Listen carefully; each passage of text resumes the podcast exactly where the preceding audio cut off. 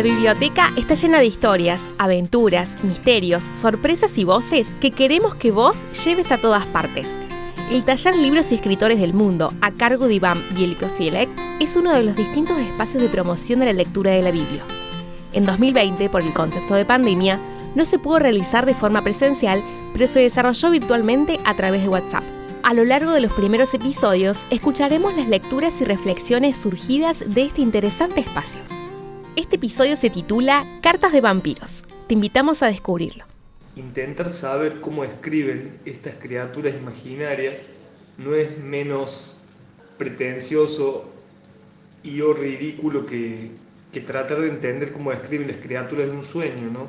Puesto que de alguna manera estas criaturas son invenciones de, de artistas, de escritores o, o del folclore de los pueblos y, y el copyright está más en la imaginación que en la realidad, infinitamente más, ¿no?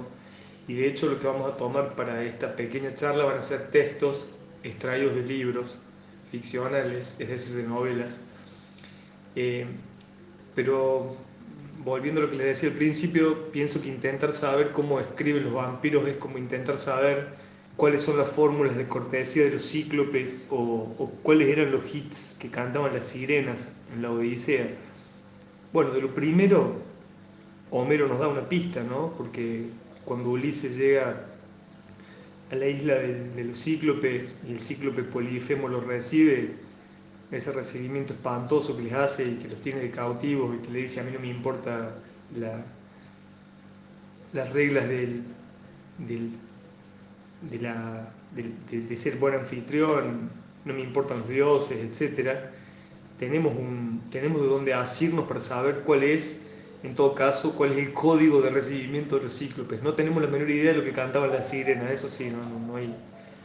Podríamos hacer una especulación, pero no hay nada. Bueno, la pregunta es, ¿cómo escriben los vampiros? ¿Qué estilo tienen?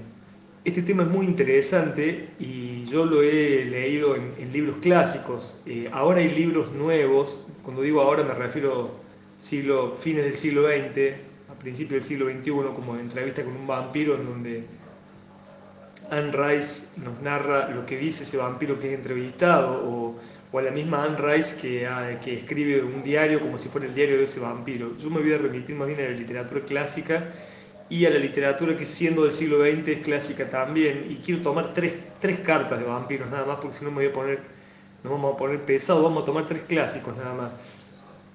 Y vamos a empezar, por supuesto, por Drácula de Bram Stoker, que como ustedes saben es una novela de 1897. ustedes saben que en esa novela, el primer, el primer capítulo, que es el diario de Jonathan Harker, empieza con precisamente con el diario que lleva este, este inglés, este mm, corredor inmobiliario que trabaja para una inmobiliaria en Londres, y eh, reciben una carta de un extraño conde de Rumania que dice que quiere comprar una casa en Londres, ¿no? Luego, este extraño conde le, eh, va a dirigir una carta puntual a Harker cuando Harker vaya a Rumania. Cuando esté en camino a Rumania para hacer la venta, eh, el conde Drácula le va a dejar una carta en una posada en la cual se va a alojar Harker. Y esta es la primera carta que tenemos de un vampiro puntual en la, en la ficción, ¿no? Al menos de las que he leído yo. Y la carta dice lo siguiente, la vamos a leer. Dice, distinguido amigo, bienvenido a los Cárpatos. Le espero con impaciencia. Descanse esta noche.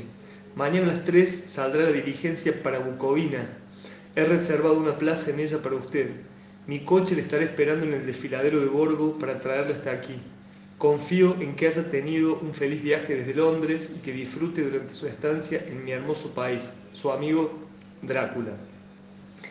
Más allá de la, ironía, entre comillas, que va a tener la frase su amigo Drácula. Fuera de eso, es una carta súper formal, es una carta de escritor, es una carta escrita a una agencia, una carta escrita por este ser a alguien que no sabe quién es todavía este ser, este conde Drácula, ¿no?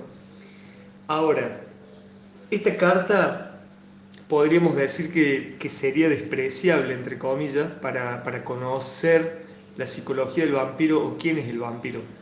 Pero va a haber una segunda intervención de Drácula que no va a ser una carta, sino que va a ser la única vez en toda la novela que él, el vampiro, hable con el grupo de personas que lo está persiguiendo a él y que acaban de descubrir su escondite y van a, a profanar los cajones, porque como ustedes saben, el vampiro necesita dormir en, la tierra natal y por eso se trae los cajones llenos de su tierra natal.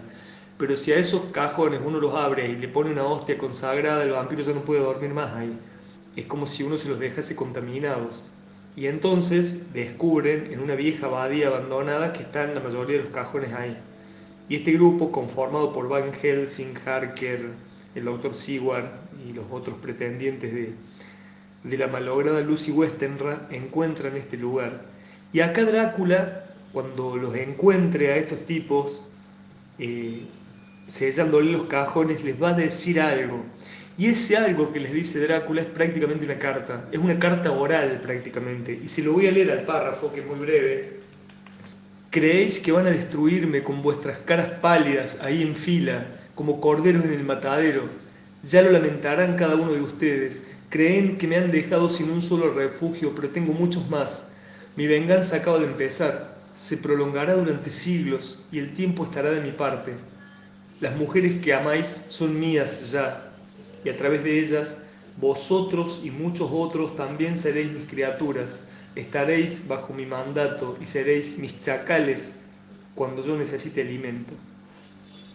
A lo que Van Helsing va a decir luego que el vampiro se vaya, Ahora sabemos mucho más de él. A pesar de sus palabras desafiantes, nos teme, le apremia el tiempo.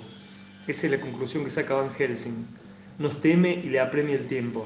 Ahora fíjense que en este fragmento, que es prácticamente una carta oral dirigida a estos persecutores, hay varios temas muy interesantes. El hecho de que él les dice, primero, que es infinitamente más poderoso que ellos, eh, ustedes quieren destruirme con sus caras pálidas en fila, eh, como diciendo yo estoy lleno de sangre, de la sangre de miles de personas y ustedes tienen esa cara pálida como corderos en el matadero, si ustedes tienen miedo, ya lo lamentarán. Y dice en una parte, mi venganza acaba de empezar, se prolongará durante siglos. Y eso de que promete que van a ser sus, les promete que los va a destruir, que van a ser sus lacayos, sus chacales cada vez que él necesite carne, como diciendo, yo voy a ser como el jefe, el alfa de una manada en la cual ustedes van a ser apenas unos chacalcitos, yo voy a ser el lobo mayor y me van a traer de comer ustedes a mí. Está el tema del tiempo, del paso del tiempo, eh, eh, de que la venganza se prolongará por siglos, él puede vivir siglos. ¿Por qué les cito todo esto? En el año 1975, Stephen King va a publicar un libro de vampiros que se va a llamar Salem Slot o El misterio de Salem Slot en ese libro Stephen King se planteó escribir qué pasa si Drácula, en vez de ir desde su castillo en Transilvania, en vez de haber desembarcado en la Londres de fines del siglo XIX, desembarcar en un pueblito de Nueva Inglaterra hoy, en el año 1975, que es el año en que se publica esta novela. Con ese punto de partida, Stephen King respeta prácticamente todo el nudo de Drácula el vampiro que viene a buscar un lugar más tranquilo, que viene a buscar sangre nueva, que tiene un lacayo humano que lo trae. En el caso del Drácula de Stoker, ese lacayo se llama eh, Reinfield, que es un tipo que está en una, eh, encerrado en un manicomio. Y en el caso de, de Salem Slot, es un tipo que dice que viene a poner una casa de antigüedades en un pueblito de Nueva Inglaterra y que se llama Straker y este Straker dice que tiene un socio que se llama Barlow, pero ese socio no lo conoce nadie todavía. Y él dice que Barlow va a venir muy pronto. ya se pueden imaginar quién es Barlow, ¿no? ¿Qué va a pasar? Bueno, van a pasar muchas cosas y no se las voy a spoilear, les prometo. Pero un buen día se va a constituir de manera absolutamente azarosa un pequeño grupo de cuatro personas. Eh, que saben quién es el vampiro, que saben qué es lo que está pasando en ese pueblo. Uno es un escritor que vendría a ser como el Jonathan Harker y que se llama Ben Mears, que es el alter ego de Stephen King en esta novela. El otro es un pibito que se hace amigo del escritor. El otro es un médico. El otro es un profesor. Y el otro es un cura. Acá tenemos cinco personas. Cuando descubren que el cajón en donde duerme el vampiro está en una casa abandonada, que es la casa de los Marstens, una casa abandonada en donde había un tipo eh, que estaba muy loco y que, y que se mató a su mujer con un escopete y después se suicidó y aparentemente tenía pactos con el diablo, etc. Cuando descubren que los cajones del vampiro están ahí, van, los buscan para esterilizarlos Y cuando llegan, encuentran una carta, un papel arriba de la mesa, dirigido de puño y letra de Barlow a estos personajes que lo vienen a destruir. Y me parece muy interesante que leamos esa carta, que es el mayor ejercicio de estilo de las tres que vamos a leer, porque está tomada prácticamente, eh, está, prácticamente reescrita sobre este discurso que les da Drácula cuando se va, y el que, no la carta comercial a Harker, sino cuando les dice van a ser mis chacales, etc. Y me interesa mucho porque acá también vamos a ver muchas características del vampiro a través de su carta. La carta dice así, Estimados y jóvenes amigos, qué amable de vuestra parte haber venido por aquí. No soy en modo alguno adverso a la compañía, que ha sido uno de mis grandes placeres durante una vida larga y con frecuencia solitaria. Si hubierais venido por la noche, habría tenido el mayor placer en recibiros personalmente. Sin embargo, como sospechaba que podríais preferir haceros presentes durante el día, me pareció mejor no estar. Os he dejado una pequeña prenda de mi aprecio. Alguien muy próximo y querido para uno de vosotros está ahora en el lugar donde yo pasaba mis días hasta que decidí que otro refugio podría resultarme más simpático. Es una muchacha encantadora, señor Mears. Esto se lo dice al escritor. Ustedes fíjense que a lo largo de la carta va a ir hablándolo a cada uno de los personajes. Y él está diciendo que acaba de, en su, acaba de, secuestrar la novia a este, al escritor a Ben Mears. Es una muchacha encantadora, señor Mears, muy apetitosa, si me permite usted la pequeña broma. Como ya no la necesito, os la he dejado para que con ella os vayáis entusiasmando para lo que vendrá. Para abriros el apetito, si os parece. Así veremos qué tal os sienta el aperitivo antes del plato fuerte que esperáis hallar, ¿verdad? Jovencito Petri, este es el pibito que se hace amigo del escritor. Y que al ser secuestrado por Straker, lo mata, el pibito lo mata a Straker con un martillo, con un hacha. Jovencito Petri, tú me privaste del servidor más fiel e ingenioso que haya tenido jamás. De manera indirecta hiciste que me convirtiera en causante de su ruina, al dar motivo para que mis apetitos me traicionaran. Indudablemente, te atacaste por la espalda, me causará un gran placer vérmelas contigo, aunque creo que empezaré por tus padres esta noche, o quizás mañana por la noche, ya veremos. En cuanto a ti, entrarás a integrar el coro de niños de mi iglesia como castratum. Bien, el padre Callahan, esto ya es para el cura, veo, veo que le persuadieron de que viniera, me lo imaginaba.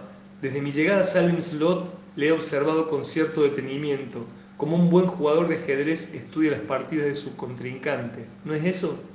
Sin embargo, la Iglesia Católica no es el más antiguo de sus contrincantes. Yo era viejo ya cuando ella era joven, cuando sus miembros se ocultaban en las catacumbas de Roma y se pintaban peces en el pecho para distinguirse entre ellos. Yo era fuerte cuando ese estúpido club de comedores de pan y bebedores de vino que venera el Salvador de las ovejas era débil mis ritos eran milenarios cuando los ritos de su iglesia aún no habían nacido, pero no la subestimo. Conozco los caminos del bien tanto como los caminos del mal y no estoy saciado. Y os venceré. ¿Cómo? preguntáis. ¿Acaso Callahan no lleva el símbolo de la pureza? ¿Acaso él no se mueve de día tanto como de noche? ¿No hay encantamientos y pócimas, tanto cristianos como paganos, de los que mi excelente amigo Matthew Burke Matthew Burke es el profe de literatura, os ha puesto al tanto para defenderos de mí y de mis compatriotas. Sí, sí y sí, pero yo he vivido más tiempo que vosotros. Yo no soy la serpiente, soy el padre de las serpientes. Así todo, decís, eso no es suficiente.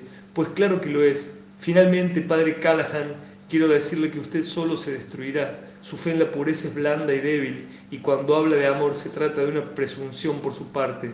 Solo cuando habla de la botella usted está bien informado, porque el padre Callahan es un alcohólico perdido. Mis buenos amigos, señor Mears, señor Cody, jovencito Petri, padre Callahan, disfrutad de vuestra estancia.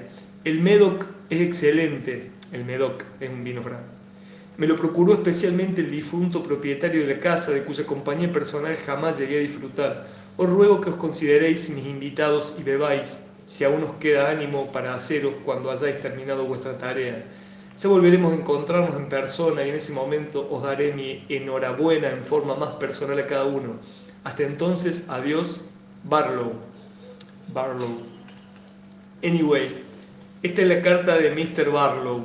Fíjense que él, dirigiéndose a cada una de las personas, saben que van a venir a qué hora y quiénes son los que van a venir. Hay como una anticipación del tiempo.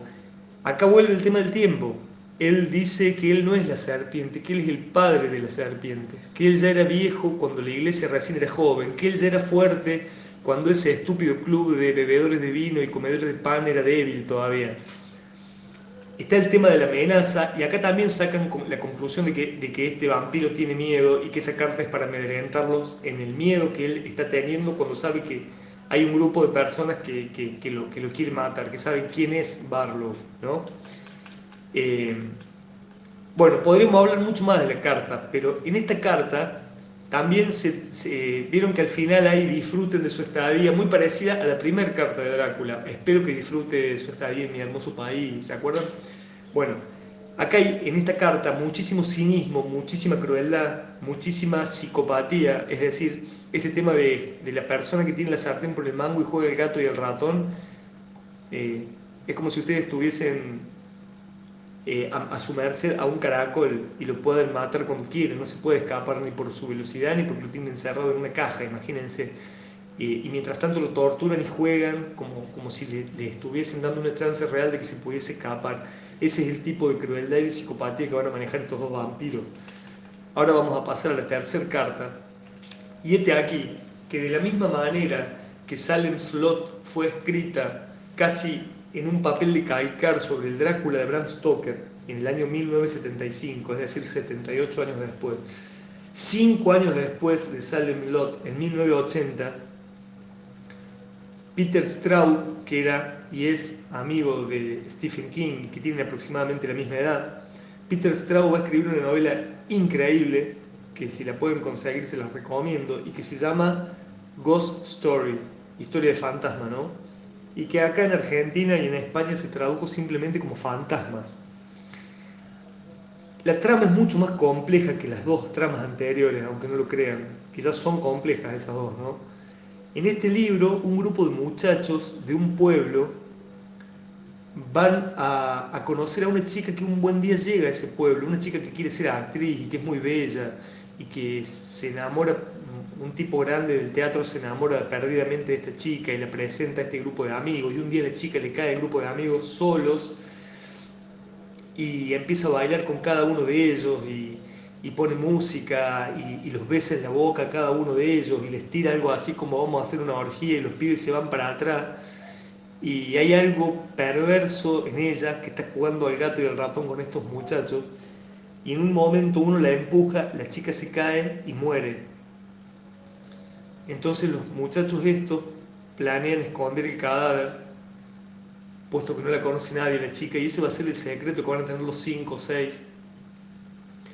Y, eh, y lo hacen. Cosa curiosa, la meten en un auto y cuando al auto lo tiran adentro de un lago, como esas escenas que hemos visto 500 veces en las películas norteamericanas, cuando el auto se está hundiendo, la chica le sonríe y lo saluda desde la luneta del auto mientras el auto se hunde. Imagínense el terror de estos muchachos y no entienden nada además. Bueno, va a resultar que esta chica, este ser, es un ser que se va a ir encarnando en diferentes chicas y va a jugar al gato y al ratón con estos muchachos y algunos de esos parientes de estos muchachos a través del tiempo también. La acción en la novela está en un pueblito que se llama Milburn, que es un pueblito de ficción, como Salem es un pueblito de ficción. Salem es una apócope de Jerusalén, como se llama, Jerusalem Lot, como el predio de Jerusalén, se llama así el pueblo, ¿no? el solar de Jerusalén. Salem es la apócope. Milburn es el pueblo ficcional de Peter Straub. En este pueblo la acción comienza cuando estos cinco muchachos se juntan todas las noches, pues ya son tipos grandes, tipos que andan por los 75, 80 años ya, y cuentan historias, se cuentan historias y han hecho una sociedad secreta donde cuentan historias. Son tipos abogados, burgueses, que les ha ido muy bien en la vida. Un día va a llegar el sobrino de uno de ellos, que se llama Don, y que vendría a ser de alguna manera el alter ego de Peter Straub, como lo es Ben Mears, el alter ego de Stephen King en, en Salem Slot. Es el escritor.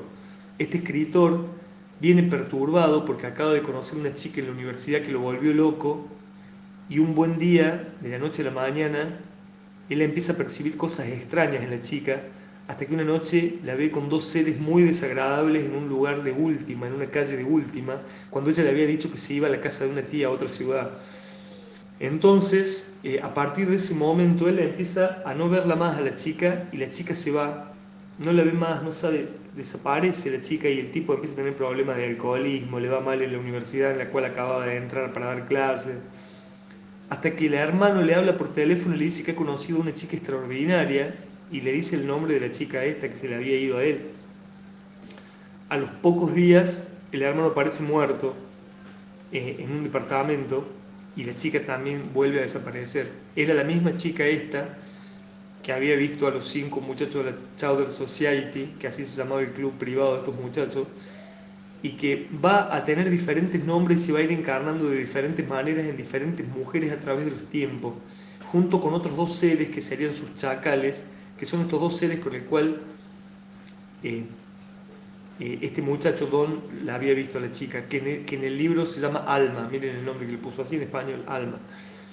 Eh, bueno, ¿qué va a pasar? De la misma manera que Van Helsing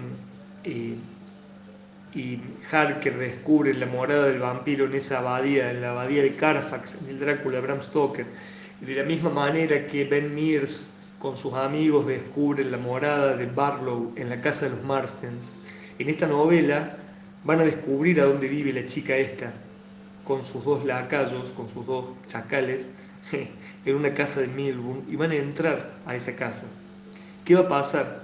En esa casa, bueno, miren lo que es la tecnología, ¿no? En esa casa hay un montón de cassettes, y hay un cassette que está como sobresalido por, los, por entre los otros, y cuando lo ponen al cassette hay un mensaje oral de esta chica, de Alma, cuando encuentran el cassette y lo ponen, imagínense la tecnología que había en los 80, un cassette no es algo interactivo inmediato, un cassette hay que ponerlo, hay que grabarlo, hay que meterlo en una cajita y dejarlo para que luego sea vuelto a poner. Esta chica les había dejado un mensaje sabiendo que ellos iban a ir a esa casa, de la misma manera que Barlow deja la carta sabiendo que van a ir a la tarde y quiénes son los que van a ir a la tarde. Esta grabación, que es muy breve lo que les voy a leer, bueno, en realidad es más larga, pero yo le hice un extracto, vendría a ser la carta que deja este vampiro mujer, que le vamos a decir alma, ¿no? Em, le deja una carta a todos, a todos. Les dice, yo he sido la que los enamoró, la que mataron ese día, la que volvió, la que los va a destruir, como dicen los vampiros. Pero lo que me interesaba era leerle el fragmento que ella le dedica puntualmente a Don. Don, que es Donald, Don es la apócope de Donald, eh, este muchacho universitario, profesor de literatura que se enamora perdidamente de Alma y que es sobrino de uno de estos ancianos que se juntan a contar historias. Esto le va a decir ella a Don, dice, después de hablar con los demás.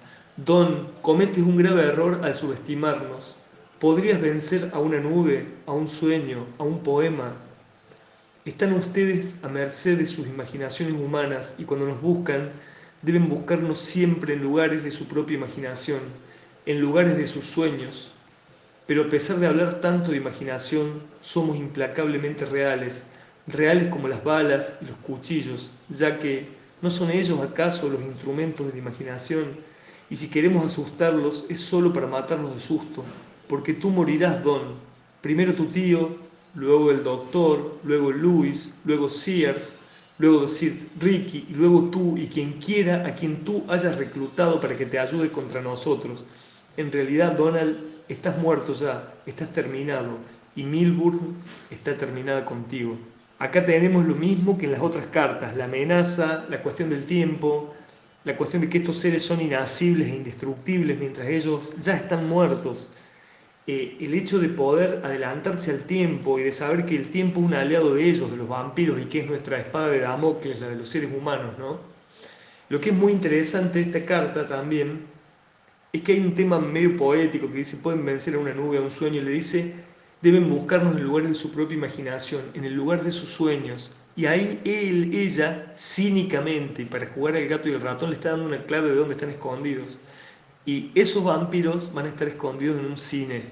que es el lugar de la imaginación y de los sueños, como ella le dice a él ahí, para seguir jugando al gato y al ratón con eso.